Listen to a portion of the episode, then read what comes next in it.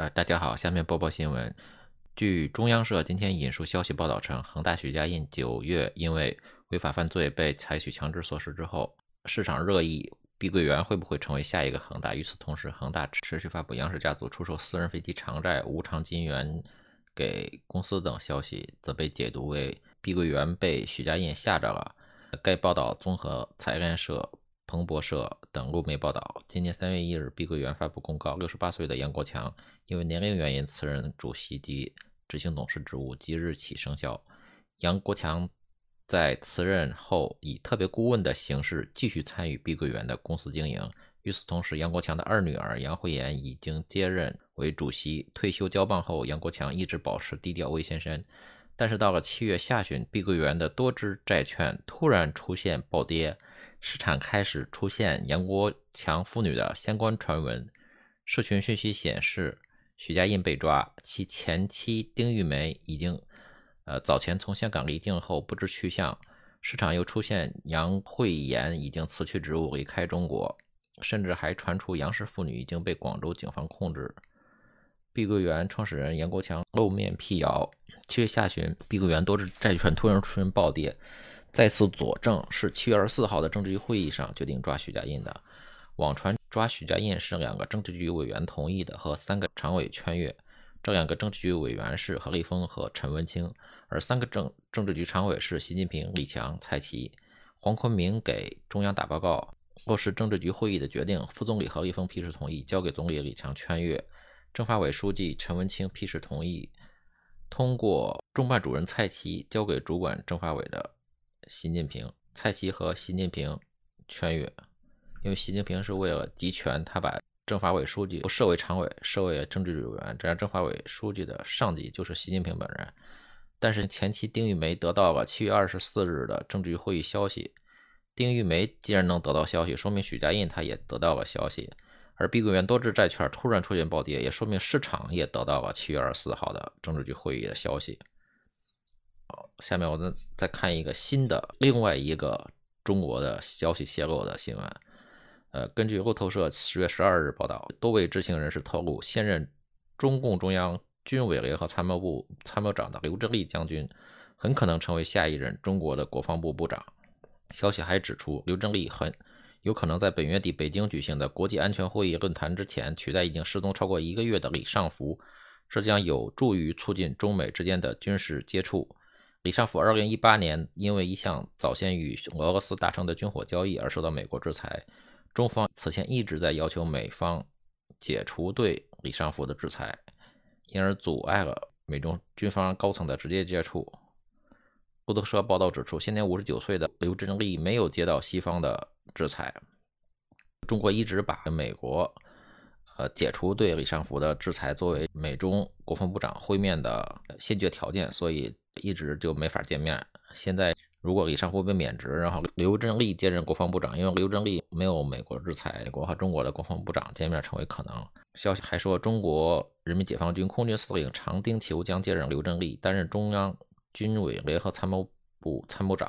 啊，不晚于九月二十号，网高就有消息传说。联合参谋部参谋长刘振立接任国防部长，空军司令常丁球接任联合参谋部参谋长，联合参谋部副参谋长景建峰接任空军司令。路透社的消息呢，已经比网络晚了二十二天。如果本月十月二十号的人大常委会，呃，真的任命刘振立为国防部长呢，等于这个消息已经提前三十天泄露了。由此可见呢，中国的政治局会议的消息可以泄露。政治局会议内容的可以泄露，国防部长的人选也可以提前泄露。下面我们再看徐远平露面的消息啊。根据陕西陕西日报十月十三日报道，十月十二日，陕西当局在铜川市耀川区赵金镇举行纪念陕甘宁革命根据地创建九十周年座谈会，省委书记赵一德、省长赵刚以及所谓的革命先辈亲属代表习远平出席发言。二零二二年五月二十二号、二十三号，陕西省和甘肃省先后举办了两场纪念两当兵变的九十周年研讨会，两个省的高层均有出席。会议两场的重点均是缅怀习近平的父亲的所谓的历史功绩，习远平当时也有到场。两当兵变呢是发生在一九三二年四月，由习仲勋等人组织发动的。习仲勋在中共的派遣下，到国民党将领杨虎城的部队中暗中呃蛊惑策反，呃趁部队换防时发动兵变，把两百多个士兵改编为中共红军。两百多个人，这也是就是一个很小的、很少的人了。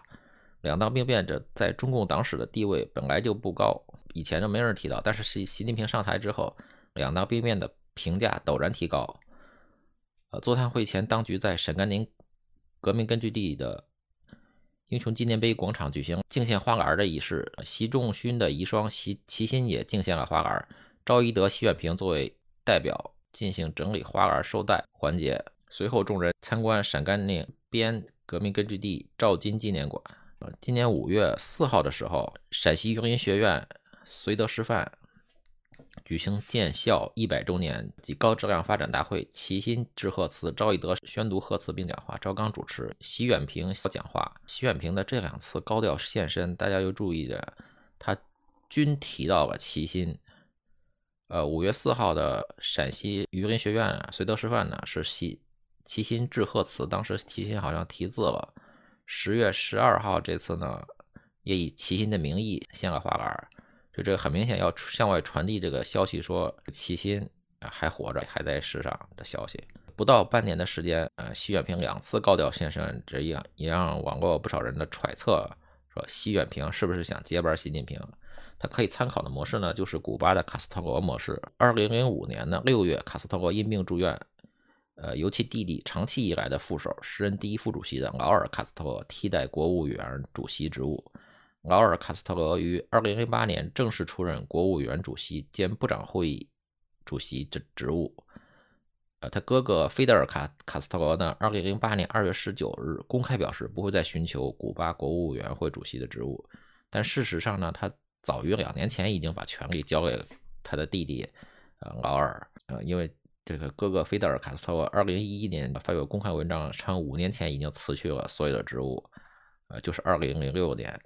呃，从1959年菲德尔·卡斯特罗掌握古巴的最高权力，到2006年卡斯特罗将权力移交给自己的弟弟劳尔·卡斯特罗，菲德尔卡哥哥的独裁统治呢，持续了呃47年。移交权力这一年呢，就是2006年，哥哥是80岁，卡斯特的哥哥哥哥卡斯特罗是80岁，然后弟弟呢，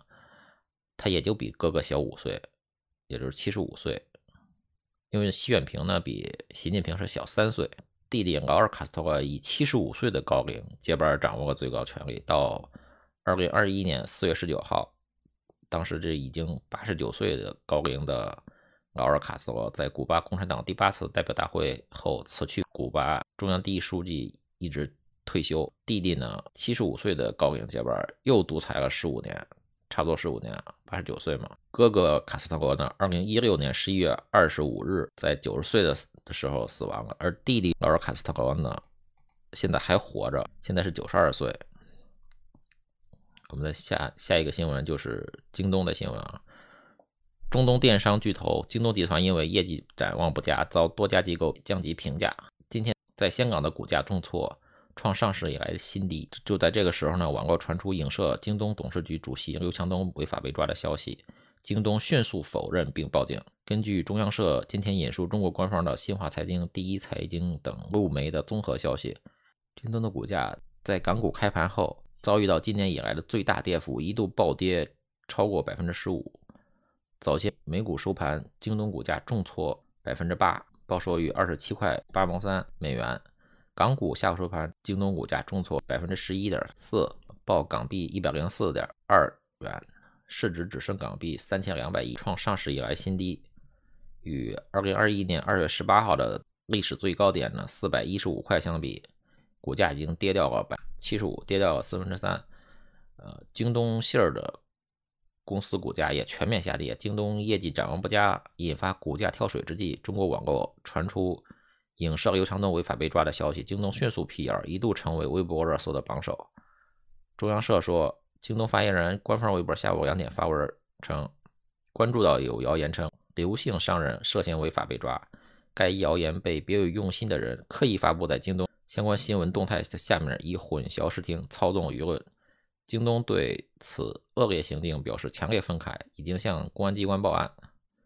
根据美国彭博社二零二二年十月二日的报道，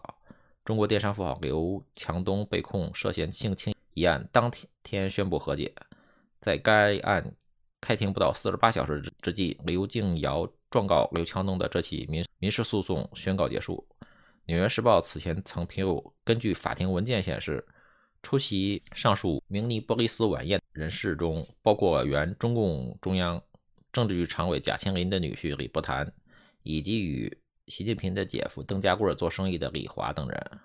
而针对刘强东呃涉嫌性侵的庭审内容，则有可能暴露中国政商勾结的新线索。这是共产党希望隐藏的信息的，可能暴露这个贾庆林的女婿和习近平的姐夫邓家贵的相关的刘强东跟他们之间的关系。那现在呢？京东又陷入了困境，这刘强东会不会又故伎重演，再次求助他背后的大佬呢？而这这次背后的他背后的大佬会不会又出手相助呢？让我们拭目以待。今天的新闻就是这些，谢谢大家。